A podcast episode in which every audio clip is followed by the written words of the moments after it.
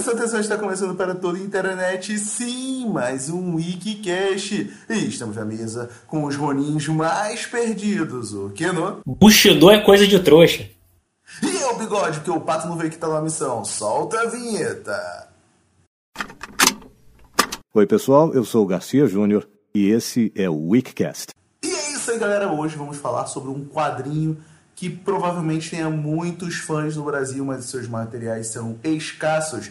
Estamos falando dos quadrinhos de Usagi Yojimbo, sim, do grande autor cartunista americano Stan Sakai. Não confunda com Stan Lee, esse é Stan Sakai, né? Cara, versão japonesa do Stan Lee, né? É, a versão japonesa do Stan Lee, né? É a versão que não tem câmbios. Mas, cara, é, eu vou dizer que eu já há muito tempo atrás eu já namoro é, o Sage, mas numa andanças dessa aí no site da internet, achei um, caiu do caminhão aí, li a primeira história, que é o que a gente vai falar hoje, não li tudo, e cara, o traço é maravilhoso, as, a história é boa, e é sobre isso que a gente vai falar hoje aqui nesse Wikicast Samurai barra Ronin, Começar perguntando pro Keno desde quando tu conhece essas aventuras, Keno, e cara, o que tu achou aí?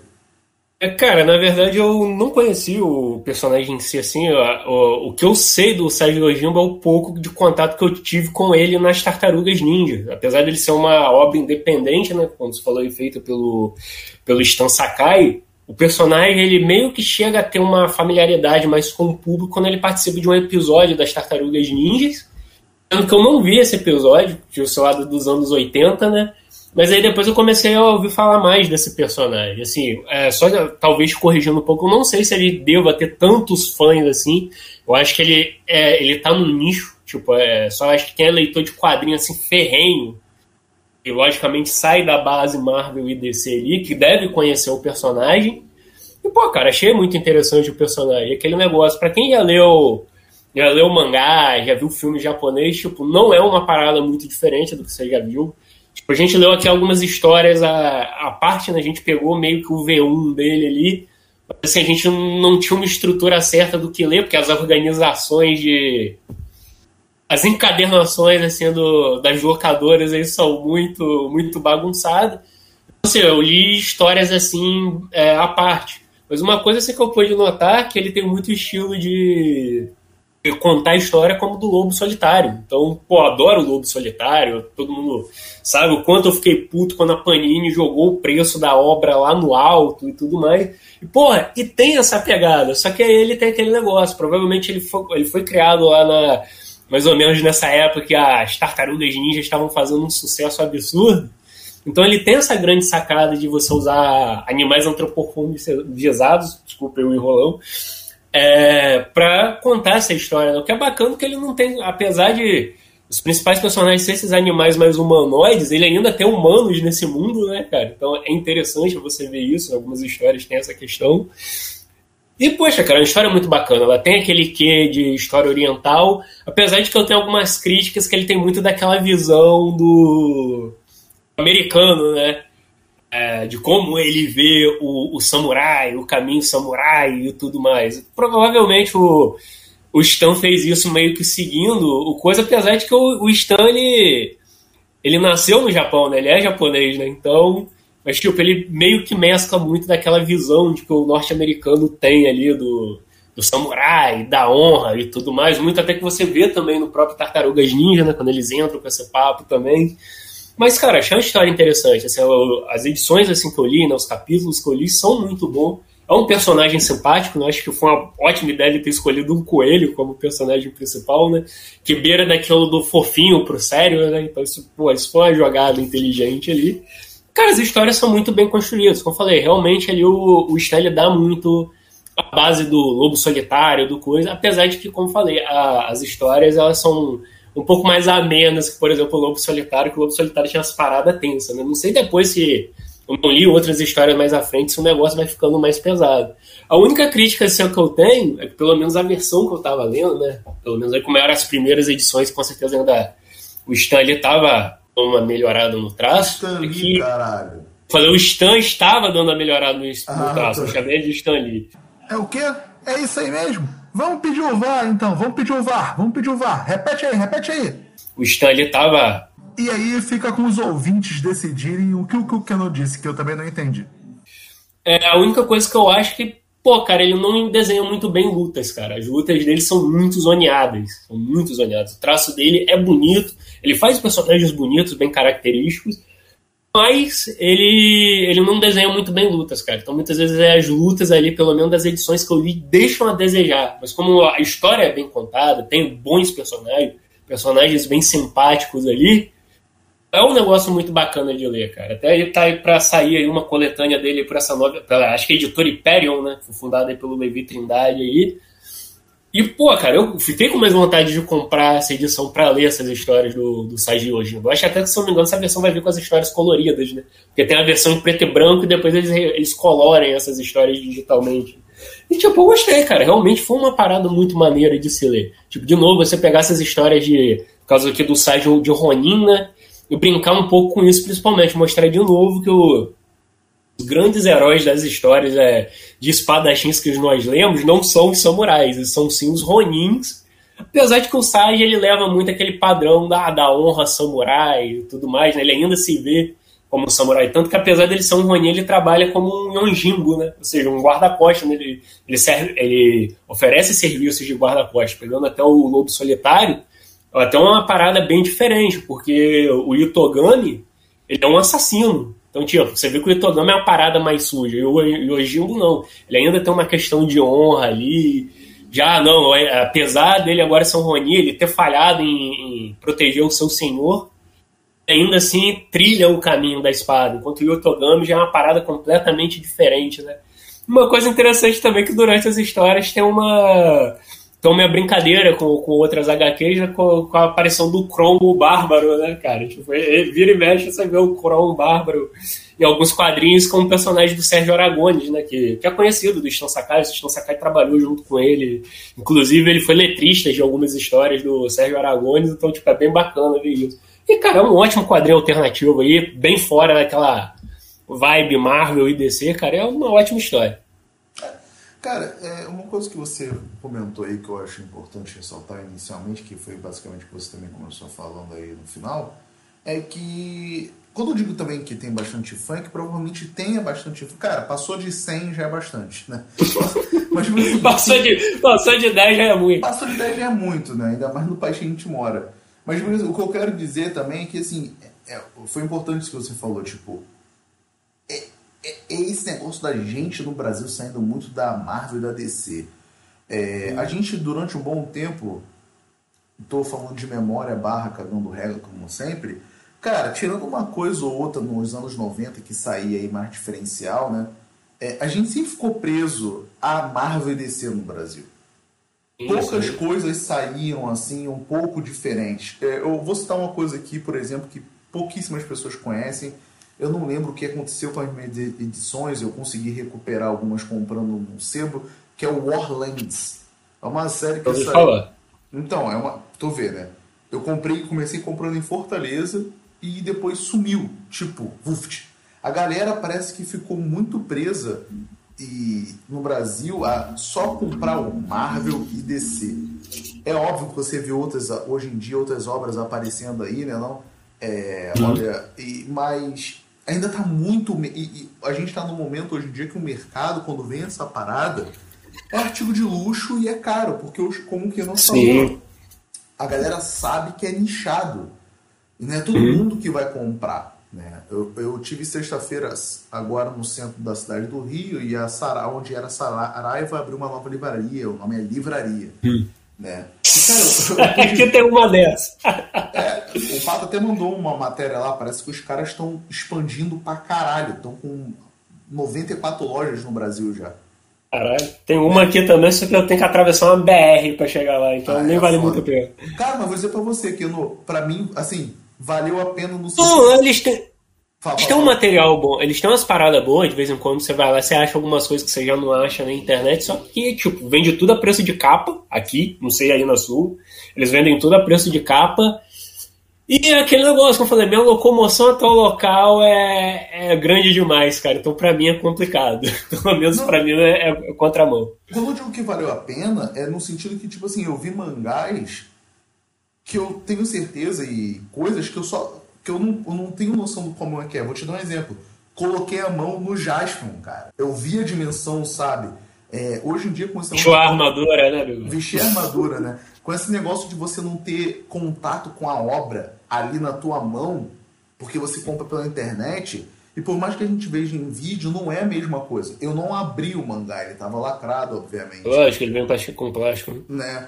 É, que em época de pandemia, para mim é o ideal, que eu chego em casa, passo álcool e deixo um mês lá parado. Mas é, eu pude pegar e ver, pô, o mangá é mais ou menos grande, pô, eu pensei que fosse um pouco menor. Eu vi esse novo que tá saindo pelo Pipoca Nanquim aí, da menininha, que eu esqueci o nome. Então, é interessante por causa disso. Mas, voltando para a questão do que eu quero falar. O Asage vai ser muito legal. Já teve um material aqui no Brasil, mas saiu pela Devir e saiu para uma outra... É... Ah, Fala, fala. Não, cara, sempre quase sempre sair pela Devi é atingir um nicho assim muito específico. A Devi, ela é editora que vende quadrinho caro. Ela é conhecida isso. É. Os preços da Devi são incrivelmente exagerados. As primeiras tipo... vezes que elas saíram aqui, segundo a Wikipedia, foi na Via Let... Letera em março né, de 2000, abril, tudo de 2000, em setembro. E na Devir Saiu em 2007, três volumes aqui, em 2007, 2008 e 2012. Uhum. Né? Então, tipo assim, quem comprou nessa época comprou, quem não comprou se fudeu, só talvez na internet, a parada lá em cima, mega é, inflacionada, que é outro problema que a gente tem no Brasil. As coisas saem, demoram para ser reeditadas e se inflaciona o preço. Então, é, o, Levi Trindade trazer isso é você saber, cara, infelizmente é compra. Porque provavelmente você não vai conseguir comprar e se não sair mais, vai ser o único material que você vai ter na mão. É, o, o, primeiro volume é muito interessante, o que não falou. Eu, por já ter visto aí pelo menos metade do filme, eu acabei não ter visto, mas já tive contato com duas obras do Akira Kurosawa. Me lembrou muito realmente algumas coisas do Kurosawa ali, algumas coisas. Fiquei até surpreso quando li isso na Wikipedia, de algumas inspirações ali. Não, o próprio. Do... Fala, fala, é, sim. Não, eu ia falar isso agora. O próprio nome do Usagi, ele vem. É o nome da história, né? Que o nome dele é Miyamoto Usagi, né? Que é, é baseado no. no, no, no é, que é no, baseado no Musashi Miyamoto. Mas o nome da história vem de um filme, do, de um título do filme do o Kurosawa, né? Que é o Yonjimbo, né? que é guarda-costas, né, cara? A versão japonesa do guarda-costas. Sem a Tina, sem a, a Tina Turner e o Kevin Costner. O Kevin Costner é japonês. Porra, esqueci é, nome, cara. Esqueci o nome dela agora. Mas... Tina Houston. Whitney Houston, é. É, pô, nosso, nosso, nosso querido, nosso querido ex-governador do Rio de Janeiro, né? É, Whitney Houston. Então, tipo assim, Cara, o traço, tu falou, eu concordo com você. Realmente as lutas deixam muito a desejar. É uma parada muito jogada ali, sabe? Ele faz um amontoado de personagens ali para você não ter detalhes. Mas eu lembrei muito de você enquanto eu lia, sabia? Porque eu lembrei do nosso podcast sobre o Supada Man, que a gente fala. Foi sobre o Supada Man? Eu não lembro agora qual foi. Sobre a questão de não. Ah, foi ele mesmo, que o carinha lá fala, né? Dos mangás não terem muito diálogos eu acho que tem momentos ali que tem diálogos desnecessariamente. Vamos avante! Corram! Eu vou pegar vocês no meio da luta, quando o cara poderia. Talvez ele use o diálogo para o cara não olhar muito pro quadrinho, mas é, é um mangá, por eu já ter lido Samurai X e ter lido dois volumes do Lobo Solitário, que ele poderia contar muito mais a história na anima, no desenho do que no diálogo. Então eu senti falta disso, sabe? De não ter diálogo todo momento tem um diálogo. Eu acho que não tem necessidade, sabe? Só o desenho ali já bastaria. E é uma coisa que ele não consegue fazer para mim. O. Stan Sakai. O, o Stan Sakai. Não sei se tu é teve essa impressão. Aí que tá, eu, eu, não tive essa impressão porque é aquele negócio. Você tá vendo isso, você tá falando como se fosse um mangá. E aí que tá o grande ponto. Ele não é um mangá. Ele é um HQ. Então, ele vai pegar e usar todos os trejeitos, a forma de montar a história de uma HQ. Logicamente ele vai ter base de mangás, como eu falei, pô, inclusive até concessão na sua pesquisa você também achou que ele usa o Lobo Solitário como base, entre, entre outras coisas. Então vai ter aquela sensação, vai ter um pouco daquela roupagem ali. Mas é aquele negócio, o, o Stan Sakai sabia que ele estava vendendo um público diferente para um público diferente. Se eu não me engano, eu acho que as Tartarugas Ninja é quase do mesmo ano, de, acho que é de um ano antes. O, é, de 84, não, né, não? É de 84, acho que as, as tartarugas, não lembro agora se é de dois anos depois, que é 86, ou antes, em 83. Eu não vou lembrar, teria que, teria que procurar aqui. Procurar aqui. Mas tem essa questão, né, de tipo, ele tem que visar também um pouco da moda da época. E aquilo é um quadrinho independente. não, um quadrinho é um quadrinho independente. Então, então vai, comer, vai ter uma pegada diferente, por exemplo, dos heróis da Marvel que a gente vê, e também não vai chegar perto dos mangás, que eu acho que a invasão de mangás nos Estados Unidos começa a partir dos anos 90. Eu que nos anos 80 você não tem muita coisa ainda, até principalmente o produto japonês ele vem mais por animações do que por quadrinhos. Né? Os quadrinhos eles começam a vir bem depois. Então acho que tem essa questão, mas sim, sinto isso. Ele poderia ter contado a história mais em traços, em desenhos, em movimentação, mas é aquilo, os anos 80 ainda tá você está tendo aquela transição dos quadrinhos ali, você está tentando diminuir aquele negócio de puxar um balão gigante para contar uma história. Então, tem essa Sim. questão, né? Tem essa questão. Não, é, não, com certeza, mas quando eu faço essa reclamação, eu acho que é realmente nesse sentido de que, não sei se é o. É, eu estou vendo preto e branco, estou vendo uma parada sobre samurai, então, tipo assim, já fica na minha cabeça, estou lendo. Não estou lendo mangá, mas, porra, poderia ter um aproveitamento melhor do traço ao invés do roteiro, do roteiro escrito, né? Porque o traço, o desenho em si é um roteiro, né? É, por mais que às vezes, tanto que eu quanto eu, liguemos a televisão e deixe passar e só escutem, né? Isso é uma prática errada, porque tem gente que fala assim, não, eu estou vendo aqui o filme, eu estou escutando. Só que o filme ele vai além, assim, quando tu tá falando, quando o cara fala que viu sério, né? Não tô nem falando do nosso caso aqui, né? Mas tem gente que chega e fala que assim, não, não, eu tô vendo o filme aqui, eu tô escutando aqui da cozinha. Meu irmão, me desculpa, você não tá tendo a mesma imers... entropia da imersão. Por quê? O roteiro vai além do diálogo, ele tá na toda a ambientação da, do cenário, né? E, e eu senti falta disso, e talvez acaba talvez caçando para mim com a tua reclamação. Se talvez ele desenhasse melhor cenas de luta ele aproveitaria talvez melhor essas cenas para em vez de colocar um diálogo bobo, como eu falei aqui agora, pô, tem um momento que ele, deixa eu abrir aqui no meu celular, e dessa vez por incrível que pareça. Não, não, não, não, Bigode, você vai abrir seu encadernado, tô ah, fazendo é, perdão, perdão. Você está abrindo seu encadernado aí para. Encadernado, pô, vou ter que voltar aqui uma página. Mas é, eu achei muito foda, né? O, uma das paradas que eu achei mais foda foi o capítulo do. Tá aqui, ó. Vamos dar um exemplo aqui. É, ele tá lutando com o pessoal lá da seda, né? Não? Tipo, ah, pô, esse capítulo é muito é, bom. É ele que eu vou elogiar. Tipo, tem uma cena que ele literalmente aqui pegou três caras, tá com duas espadas e bateu nos caras. Aí tá escrito assim, off, tomem cuidado. Uh, tipo, é uma parada que se ele talvez tivesse desenhado melhor, não precisaria. Ou quando ele vai matar todos os caras de uma vez, que tem uma fala que é idiota, eu falei pra você ter cuidado. Uh, tipo assim, caralho, tipo. Sim, isso quebra o ritmo da luta. Não só isso, cara, é um pouco desse problema no traço dele. Logicamente, a gente que vai ser justo. É, o, o Sage West, se não me engano, ele é escrito até hoje, logicamente, periodicamente. Eu acho que ele não segue coisas, não sei se eles só ficam relançando histórias antigas, mas a gente tem ciência que isso aqui são histórias iniciadas em 1984, 80 e pouco. Então a gente também não vai exigir. Não, não tô nem cara... falando é... do traço, que é... eu tô falando do, realmente como você falou. As lutas para mim não são bem desenhadas. Sim, mas por exemplo, você falando. Assim... O filme é bom, mas as cenas de luta do Nolan são uma merda. É isso. Então, tem uma coisa que na crítica, normalmente quando ele vai encarar três oponentes, ele saca isso para você ver ele matando um dos oponentes Aí no próximo quadro você vê um fugindo, e aí depois, quando você vê o desenrolar, você descobre que ele matou dois naquele golpe. Você, você, fica, porra, né, cara? Podia porra, ser melhorzinho aí, né, cara? Né?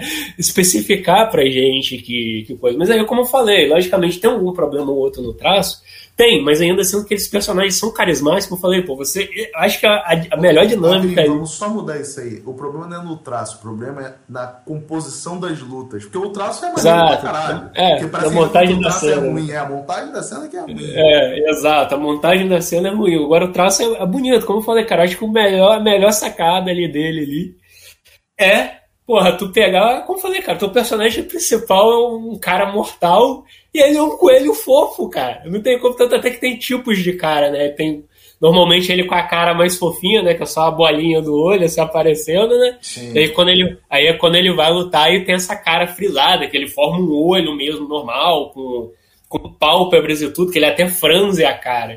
Tipo, eu postei lá até uma, desse capítulo mesmo da seda, né? Que é lá o patrão lá falando, o patrão mostrando o amor que ele tem pelo Idiota, é um funcionário. trabalhador morto, é um trabalhador improdutivo. Como É, eu exato. por meus, riscos, meus, meus lucros em risco. Exato. Aí se você vê a cara do, do Sage ali, pô, é uma carinha simples de coelho, cara. Agora, se tu for pegar uma capa de um volume, tu vai ver não, que ele é todo sisudo e coelho. E isso, e isso é muito bom, cara. Foi, tipo, achei E- e tu tá falando disso aí nessa cena, o bom que se você repara, eu tô com ela aqui aberta, ele tá com aquela boca de tipo, hum, e a sobrancelha levanta, uma sobrancelha só levantada, tipo, que porra é essa que ele tá falando? Então, tipo, é Exato, muito bom, cara. né? Sim, então, tipo, é bem. Os personagens são bem expressivos. O fato deles serem animais e botarem essas expressões assim é muito maneiro, cara. Tipo, é tudo. Pô, eu falei, caralho, eu compraria um boneco. Provavelmente devo ter um boneco do Sage Yojimbo, Tem, tem cole... muitos bonecos. Ah, alguma coleção das tartarugas ninja aí. Então, cara, tipo, pô, é sensacional, cara, você ver. E é bem desenhado. Como a gente falou, cara, tem muitas histórias boas e como são histórias isoladas, assim, entre a... tem uma ou outra, logicamente, que vai formar um arco pra continuidade. Tipo, por ter muitas histórias isoladas, cara, dá um charme a mais aquilo ali, que você vai, ah, qual é a próxima história que vai ler? E cada uma vai ter uma aventura diferente. Você falou, essa da seda, pô, é maravilhosa, que ele para numa aldeia que tá sendo atacada por bandidos, e aí ele salva um trabalhador, aí como ele descobre sobre toda a questão ali da seda, de que tem um, uma festa, um festival da seda ali para se vender seda, e que tem um patrão lá que é babaca pra caralho, tipo, ele se relaciona ali com os trabalhadores daquele local, tipo, eles ganham a miséria, enquanto o, o patrão fica tirando onda de que, ah, eu pago bem, eu não sei o quê, que o valor do funcionário, eu pago mais do que é justo pra ele, sendo que, tipo, o cara deixa a galera na merda, tipo, ele vai na casa do maluco, um maluco com uma família gigante.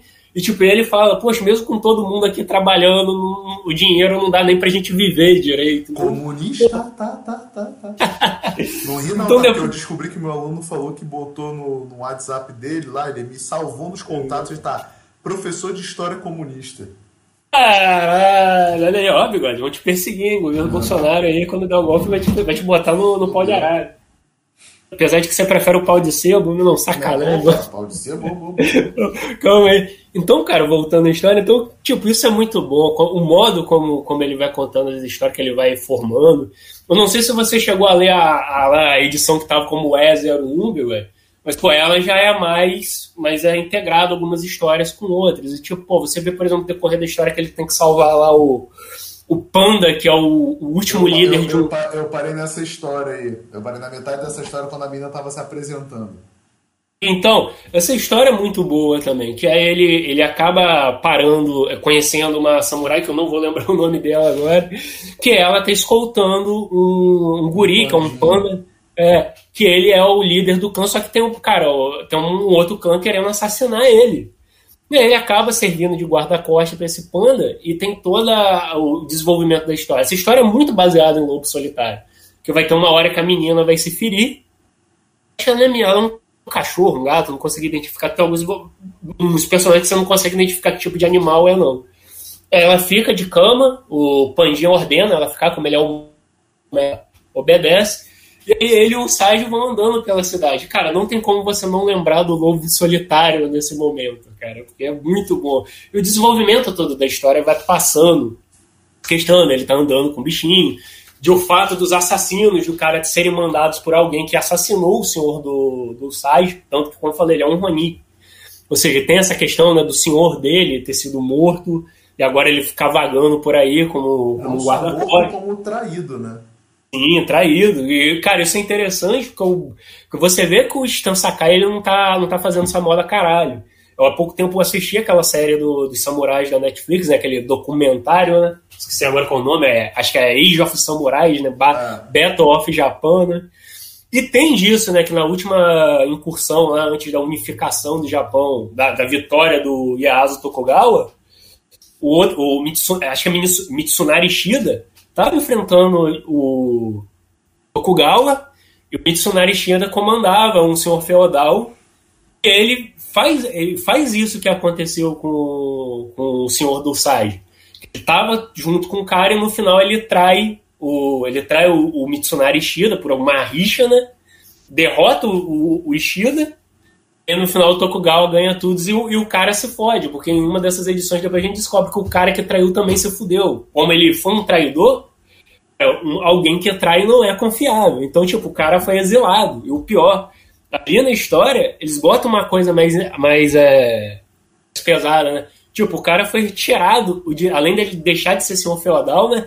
Foi tirado, negado o direito dele de cometer seppuku, né? Ou seja, cometeu o harakiri, eu não lembro agora qual dos dois que é que era a morte que ia dar ele a honra, né? o retorno da honra dele. Não privaram ele da honra dele, cara. Então, tipo, você vê. Não, e tu como vê que é... uma parada também que lembrou o documentário, tu, tu, eu tentei terminar de ver, que é a questão que ele fala, né? Ah, eu peguei a cabeça do meu senhor e escondi para Sim. E fala disso, né? Daquela famosa incursão que fizeram de madrugada, né? Que hum, deu mais poder pro Nobu, Nobu, Nobubal. Nobunaga, Nobunaga. Nobunaga. Nobunaga eles, o cara tá fazendo um desfile lá, né? O cara, né? De cabeças, né? Tá vendo as cabeças e tudo. É, eu esqueci o nome do ritual agora, mas normalmente quando um general derrotava, é, derrotava o outro em, em, batalha, era muito comum, é, depois disso, arrancar a cabeça dos oponentes e fazer, tipo, a exibição, né? Dessas cabeças. Que dizia que ao mesmo tempo que era meio que uma humilhação, era também um ritual de, de tipo, de respeito. É, eu acho que é mais humilhante para quem perde, né? E para quem ganha é meio que a ah, respeitar. Depois de um tempo esses rituais vão evoluindo e tipo pendurar a cabeça do cara em estaca. Então de certo modo acaba sendo assim, uma maneira de você mostrar que você venceu o seu oponente Sim. e você está expondo a cabeça dele. Olha só, a cabeça dele está comigo. Tipo, você teve a vitória absoluta em cima. Você subjugou completamente aquele cara e a cabeça dele é o seu prêmio, né? O, o legal de Desculpa, fala, fala, fala.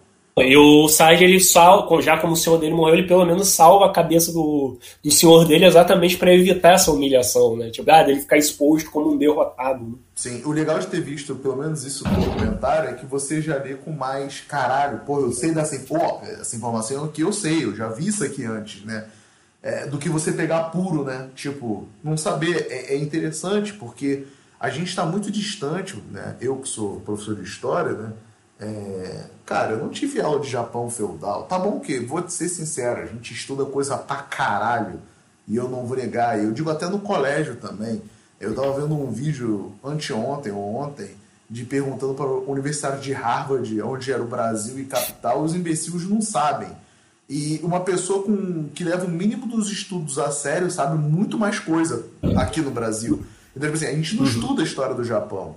Então, Sim, a história do Japão ele é, ele é, um braço, ele é uma, vamos botar assim, ele é uma especialização, né, cara? Você, é. Se você quiser estudar a história do Japão, você vai, já vai para um ponto tanto de virar não especialista. Não Japão, mas como, da Ásia como um todo. Tipo assim, sim, sim. países como eu digo orientais, eu não, porque a Rússia vai pegar partes orientais. Então, a Rússia você estuda, sim. querendo ou não, por causa da Primeira Guerra Mundial, Revolução Russa, Segunda Guerra Mundial. Agora, Japão, é, o próprio comunismo. Sim, o Japão e China, cara, tu vai ver assim, ampação o Japão por causa da Segunda Guerra Mundial, mas não pergunte o que, que era Meijin, não pergunte. Você tem que, como que não tá falando, no máximo, sendo. Primeiro que a gente não tem muitos materiais aqui, pelo menos que eu tenha conhecimento no Brasil, traduzido em português. Eu tô com um livro aqui agora que é sobre a história do absolutismo, do feudalismo, se eu não estiver enganado, esse é o título, das linhagens do absolutismo, do feudalismo, seja lá o que for, que o cara abre dois capítulos finais ali para falar sobre o Japão. Entendeu? Assim, é um livro falando da Europa toda e, e dois para falar de Japão, que, porra, eu lendo aprofundo um pouco mais do documentário, né, que a gente viu aí. Então, tipo assim, ler uma revistinha dessa é quando a gente começa a aprender uma coisa ou outra. Muita coisa que eu sabia do Japão sim. feudal foi graças a Samurai X, cara. Sim, sim. Não, não só isso, que o período feudal do Japão é uma parada muito extensa e muito diferente do, do, do, do estilo feudal europeu, por exemplo. Tem, logicamente, as suas semelhanças, mas é muito diferente. Até a questão das disputas, como eram forjadas ali. Então, tu, é uma cultura diferente, vai ter modos e costumes diferentes. Então, realmente, cara, quando você for pensar nesse ponto, a gente é, é uma parada quase nebulosa esse estudo do Ocidente. A gente já comentou isso outras vezes, já comentei um em podcast, depois de ver esse, esse documentário, eu comentei com o Bigode em bastidores aí, que, cara, que há ainda uma certa resistência é, do Ocidente em relação, principalmente dos Estados Unidos, em relação à cultura oriental. Tipo, ainda assim, apesar de hoje em dia a gente já ter mais uma, uma dinâmica com ela, de já fazer parte até da nossa cultura mesmo, a gente absorver, ainda há uma resistência da cultura oriental é, para o Ocidente. O Ocidente ainda. Resistência ou medo? Não sei, cara, porque é aquele negócio. Não é muito difícil, por exemplo, uma obra vem do Oriente para cá e aí algum estúdio é, norte-americano quer alterar um monte de coisa, quer dar a cara dos Estados Unidos para ela. Quem é, é moleque que viveu de 2000 a. É, acompanhou anime de 2000 a 2015, cara, sabia como era o inferno, tipo, por exemplo, se uma obra japonesa caía na mão de uma distribuidora americana, que não era séria. Porque, cara, virava bagunça. virava bagunça, cara, virava bagunça. Não, não, não, não. de novo, de novo. Saban. não só a Saban, a Saban ainda vai dizer até que a Saban ela trabalhou de uma maneira legal naquilo, que ela acabou gerando um produto próprio. Tipo, agora, por exemplo, vamos pegar um Yu-Gi-Oh! da vida com a 4Kids. Cara, a 4Kids destruía o, os materiais que ela tinha, porque ela queria vender aquele produto, só que ela queria, não, mas a gente quer vender aquele produto como se fosse nosso. E aí, cara, começava um monte de decisão ruim, de piada besta, e é aquele negócio de tipo, não, se é pra criança a gente tem que infantilizar o máximo possível. Então, nem questão de ser sério e tal. Mas, tipo, pô, você tá deturpando aquele negócio que pode ser um negócio interessante, pode interessar o jovem a querer descobrir outra cultura. Só que aí que tá. A gente não pode exibir aquela outra cultura ali. Tanto que a gente vê, o próprio Sage, ele é uma parada underground. Tipo, a gente conhece ele por conta das tartarugas ninja, que querendo ou não, as tartarugas, apesar de serem não, não, não, aí que tá, eu não conheço qual tartaruga ninja, não. Cara, eu acho que pro grande público ele se apresenta mais ali, né, cara? Ele começa antes. Antes, que a gente. Não, eu, falo, eu vi numa nota de rodapé de uma revista, cara. Caralho. Que citava ele e cit... eu acho que citava as tartarugas ninjas. Mas uma nota de rodapé assim rápido, numa revista, eu achei interessante, né? Acho que na época do Dragon Ball Z, quando saiu aquelas animidor da vida, alguma coisa assim. Sim, sim, sim. Eu acho que eu também já cheguei a ver isso. E foi aí que eu conheci. Né? Sim. a primeira vez que eu pesquisei o que é, é. de um tempo pra cá, vamos botar, sei lá, cinco anos atrás, eu botei assim, Coelho Samurai. Não sabia o nome. Ah, provavelmente o Google te deu a resposta certa, então. Ah, que é isso aí. Que é mais ou menos isso aí. uma coelhinha da Playboy vestida de samurai. Eita, só. Não, pô, mas aí você botou coelho samurai, né, cara? que porra de espada era essa, né? É porque era no. Era no. Era no no buscador do Explorer lá, que é o nome, no Bingo, no Bing. No Bing, era no Bing, né? Mas, aí, mas aí que tá, Bigode. Mesmo assim, eu acho que muito dele, assim, que ele veio pro grande, pelo menos o, o grande público tem uma noção dele, eu acho que por causa das tartarugas ninja. Não é nem todo mundo Sim, acompanha esse. O boneco que tá aqui, que se destaca é do Tartaruga Ninja. É Sim, então. É tanto que você vê nesse, é um personagem tão popular dentro do desenho que quando teve essa última versão de 2012 aí da Nickelodeon, a Nickelodeon sentiu que em algum momento tinha que fazer um episódio com ele. Foi obrigado. Tipo, eles fizeram um episódio, eles trouxeram o, perso o personagem para E aquele não, ele não é um personagem do universo das tartarugas ninja. Teve esse crossover aí e tudo mais, mas ele não é um personagem daquele universo. Mas meio que trouxeram porque, né? Pô, é um personagem que faz parte ali agora daquela história. Então, eles, eles tiveram que usar. Sim, é isso, cara. Sim, é, é essa questão. Tipo, eu acho um HQ maneiro, porque, como eu falei, ela brinca muito com essa questão do Japão feudal. Tipo, o fato do, do Stan Sakai ser japonês, então provavelmente ele bebeu muito da sua própria cultura, então, tipo, ele tem aquela visão mais. mais é... Ocidental, mas. Não, é mais. É, não ocidental, mas. É, não, não, a palavra não é poética, cara. Mas tipo, tem aquela, mais aquela visão de tipo, ah, o samurai luta pela lua. Isso aí, a visão romantizada daquilo ali. Mas ele ainda assim, ele consegue encaixar coisas históricas, coisas é, é, da própria cultura japonesa na história. Então, tipo, não fica tipo aquela. Eu não vou dizer que chega a ficar algo como, por exemplo, o jogo Ghost of Tsushima, que aquilo ali é um trabalho sensacional em, em, contar, em americanos fazendo uma, uma história japonesa, cara, que é, que é muito bom. Mas ainda assim fica algo que, pelo menos para mim, não pareça ofensivo. Eu não sei aí se você que ouve esse podcast e é descendente de oriental, é oriental mesmo, e leu o do Jimbo e acha ao contrário, pô, fale aí, fale lá no Twitter. Mas, cara, pelo menos que eu vejo, é um negócio bem contado, né, cara? Então, tipo, pô, como eu falei, pô, a gente conseguiu aqui, a gente, por conta de ler mangá, ver documentário e tal, pô, a gente conseguiu ver uma, umas semelhanças históricas, coisas ali usadas a história, né, cara? E, tipo, não tá ali por coincidência. Tipo, o cara deve ter, no mínimo, estudado aquilo, pelo menos ele fez uma pesquisa, porque a família dele é japonesa. Então, tipo, pô, vou fazer um quadrinho disso. Ele botou aquilo ali, cara. Isso é muito interessante. Um ponto a mais a história, né? É, você vê por é. onde ele vai, né? Ele vai no Musashi.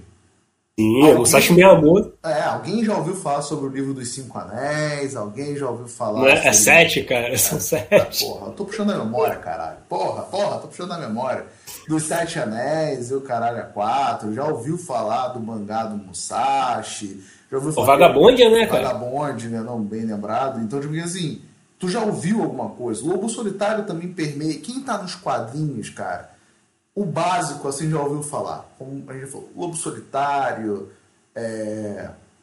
Vagabonde. É, Bigode, eu quero só fazer uma correção. Você está certo e eu estou errado. São cinco anéis só, cara. Ai, filho da puta. Eu tô tão acostumado a estar errado que eu aceito. É isso aí, sete anéis. Não, eu fui buscar e eu fiquei na dúvida. Não, você está certo, Bigode. Aí, viu? Porra, caralho. Então, tipo, querendo me confundir, o velho é foda. Por isso que eu caio em golpe. Mas é tipo que, assim, é, é, é isso. Porque, cara, assim, eu não estou dizendo do cara que está começando, mas quando tu já lê quadrinho, alguma coisa já passou no teu ouvido, sabe? Uhum.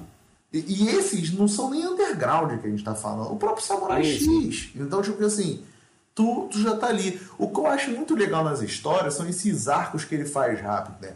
O próprio volume que a gente estava lendo, ele já começa citando a, a, Ele dá um background rápido ali, quando ele conversa com a tiazinha, né? Não, não, servia um senhor, hoje em dia eu sou um Ronin, é, traíram ele e tudo mais. Ele dá um rápido background ali, né? Não, eu tive um mestre, né? Só não sabe parar do pai dele, do amigo dele que foi pro outro lado. O cara é, isso aí para mim, isso para mim foi mais interessante, porque como eu falei, eu acho que esse volume que tava como E01, ele realmente devia ser a primeira publicação.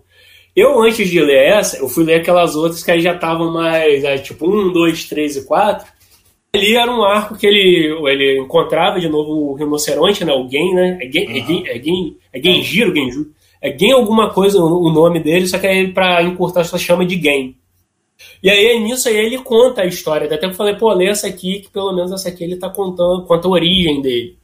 E nisso me ajudou muito, que ele vai contando uma origem, você já vê que já tinha uma origem, mas eles fizeram até alguns pequenos retcons, ou adicionaram mais algumas coisas ali, né? Então, tipo, Enquanto ele conta para esse amigo essa história, ele vai contando, traçando todo o background dele, de quem foi o mestre dele, como quem é, como ele foi treinado, pelo que que ele passou e tudo mais. Aí depois, quando eu vou nessas histórias, eu já fico, ah, não, isso aqui eu já sei. Ah, então foi assim que ele conheceu esse cara. Então, tipo, isso é bem bacana. Isso até que eu achei interessante, apesar de não saber qual é o primeiro e qual é o segundo. Pô, eu tive esses impactos. Ah, então é assim que ele conheceu alguém. Pô, maneiro e tal. E tipo, cara, esse personagem é muito bom. a, a, história. O rinoceronte, pô. É o rinoceronte lá não, que é caçador de. Sim, não, sim, sim. Ah, vai falar bebida pra mim? Não sei lá. Cara, ele no final, ele, não, pô, tá aqui, ó, o, o dinheiro, só a parte, agora eu vou nessa. Ele, ah, que bom, ele me deu o dinheiro. Ah, seu amigo falou que você ia pagar a conta, né? Ele tipo, é muito, é muito bom. cara. Ah, cara, é muito bom. Depois eles se reencontram de novo e aí ele paga a conta pro, pro Sage. Eu, não, pô, hoje, hoje, hoje eu pago a conta pra você. Ah, é, né? depois que você me deixou a última pra mim, né?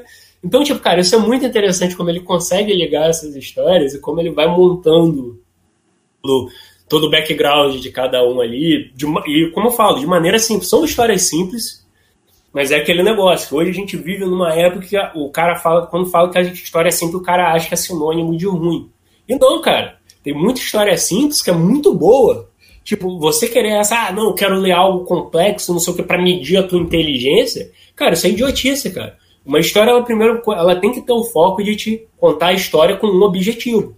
Se essa história atinge o objetivo de maneira que, que funcione, que não seja ruim ou coisa do tipo, cara, ela é uma boa história. E o Sage Ojimba é isso. Ela é uma história simples, que te traça um caminho A até o ponto, o ponto B, Cara, e funciona muito bem, cara. Isso que eu gosto. Tipo, ele faz histórias Não, simples. Ele consegue colocar uma crítica boa aí sobre questão de trabalhador e patrão. Sim, né? sim. Provavelmente deva ter outras mais à frente, não sei que é aquele negócio. A gente leu, eu pelo menos eu li total acho que de 12 capítulos. Eu não sei quantos você leu. Mas então, tio, mas tinha essa questão, cara. E, pô, como eu falei, é uma HQ sensacional, cara. Eu realmente vou ter que desembolsar. É, eu sou meio avesso ao senhor Levi Trindade devido a. Eu conheci ele na época que ele virou editor de mangás. Eu vou dizer que não foi uma época que ele fez comentários muito felizes, né? Entendo que ele pegou uma panini, uma panini na parte de mangás totalmente ferrada, né? Mas nada justificava os comentários e o modo como ele tratava o, o consumidor, né? Mas eu vou ser obrigado a dar dinheiro para a editora dele, porque realmente eu gostei do material, cara. Eu vou ter que comprar esse material. Felizmente é assim, cara. É assim que funciona. Não, sim. O, o, o, o, dá aquela preocupação, né? Tu já conhece o trabalho do cara, né? Mas uhum. é, é aquilo, né? É, assim, cara, eu acho que são histórias boas, tem as, críticas já foram feitas em alguns pontos, mas eu acho que é um material que, se vir bem feito para o Brasil, cara, vale a pena pegar. Né? Infelizmente é aquilo, vou dizer logo de antemão. Se eu tiver errado, ótimo, vou ficar muito feliz de estar errado. Compre, porque é uma parada que provavelmente você não vai encontrar mais no Brasil. Com Sim. certeza. Né? É, HQ normal já está já, já, já tá complicado, algumas HQs aí de se comprar. Né? Imagina um item desse. Né? E, e digo mais, talvez você tenha a sorte de não ter que comprar logo, porque, não sei, né? Vai que fica aí encalho. Tô com uma teoria aí que tem muito material encalhado que a gente não tá sabendo. Por isso que eu falo. Visitem a banca de jornal perto de vocês. Não tem desconto, bigode. Começa a comprar mais. Começa a juntar um dinheiro. Porque talvez aí, quem sabe, essa porra baixa o preço. Novos tempos hum? estão vindo. A lula gigante está chegando. Keno, quer, quer, quer falar mais alguma coisa? Não, cara. Ah, não. Querer eu quero. Cara, então, é isso. O Sage Ojimbo é uma ótima história, acho assim que vale a pena você ler. Eu ainda não sei como vai vir esse formato, como vai ser essa encadenação, principalmente o ponto mais, mais é, culminante, o preço né, da, do que a editora Hyperion está querendo lançar. Eu, infelizmente, acho que vai vir um material muito caro. Não vou falar como de compre, compre. Não, se você conseguir, tiver condição de financeira de comprar, compra. Se não tiver, faz aquele aluguelzinho ali bacana ali, você sabe do que eu tô falando, que você não é bobo. Mas leia o Sagi Yojimbo, cara. É uma ótima história. Se você gosta de samurai, se você gosta dessa pegada japonesa, pode ler, que é uma história satisfatória. Eu, como leitor de mangá, como alguém que gosta desse tipo de história, cara, eu gostei muito. Eu li a história que a gente tinha programado, era pra gente ler o que é bigode. São os cinco capítulos e, cara, eu fui lendo, cara. Eu só parei porque eu tive que ver uma parada aqui junto aqui com minha mãe aqui. Então eu dei uma pausa. Mas provavelmente terminando a, a gravação. Term... Ah, eu gosto de ver minhas novelas. Sacanagem. É, for reality show. É, mas voltando. É, como, como eu gosto, cara, eu provavelmente vou continuar lendo depois. Eu vou ler a V2, a V3, eu vou ler o que tiver, cara. E depois, quando sair, se eu tiver condição de comprar a versão aí que a editora Hyperion vai lançar, eu vou comprar, cara. Porque realmente é uma obra muito boa. Vale muito a pena ser lido. Se você tiver oportunidade, leia, cara. Dando uma nota aqui, eu daria uma nota. Cara, eu não vou dar 10, porque como eu falei, eu achei erros. Eu gostei muito, mas eu vou dar uma nota 9. Porque realmente é uma parada muito bem feita. É, na verdade eu não vou dar nota, eu vou pegar uma onda no que o Keno tá falando. Se você não sai desse eixo Marvel e DC, aproveite essa HQ para sair, né? É, eu, eu, fico pensando, né, assim, por mais que agora a gente tenha mais volumes, né? na verdade eu acho que tudo que é fora do, do, do círculo DC e Marvel, né, tô ignorando o mangá aqui agora, é, é sempre vejo um pouco mais caro pro Brasil, né? A gente, infelizmente, uhum. nunca popularizou algumas HQs aí, uma ou outra mais conhecida. Eu vou dizer, vou muito sincero com vocês, alongando só um pouco que o assunto. Eu mesmo era um cara que eu não era leitor de Disney. Porque sempre nos círculos que você tá, tá se falando sobre Marvel, DC e Mônica é coisa de criança, e se a Mônica é coisa de criança, Disney também é. Uhum. Então, tipo assim, saia desse negócio desse eixo Disney, é Marvel e DC, cara. Vai ver história boa, vai ler, vai se divertir. Quadrinho é quadrinho. O que importa é você se divertir. E se eu for dar uma nota, eu dou um 8,5, porque quando ele tá com carinha de coelhinho, é uma gracinha. É isso aí, pessoal. Esse foi mais um Wikicast sobre o Sage Ijo, Ijo, caralho, Iojinho. Iojinho, Iojinho. Iojinho, bom cara burro, né não? Mas é isso aí, pessoal. Um beijo, um abraço e... É, Vou fazer não. ah. Tchau, tchau. Tchau, tchau. Não sou eu que faço isso, pô. Eu sei, porra, mas é tu que tá aqui tem que falar alguma coisa, porra. É isso aí. Deixa eu parar de gravar aí. Show. Muito eu... bom.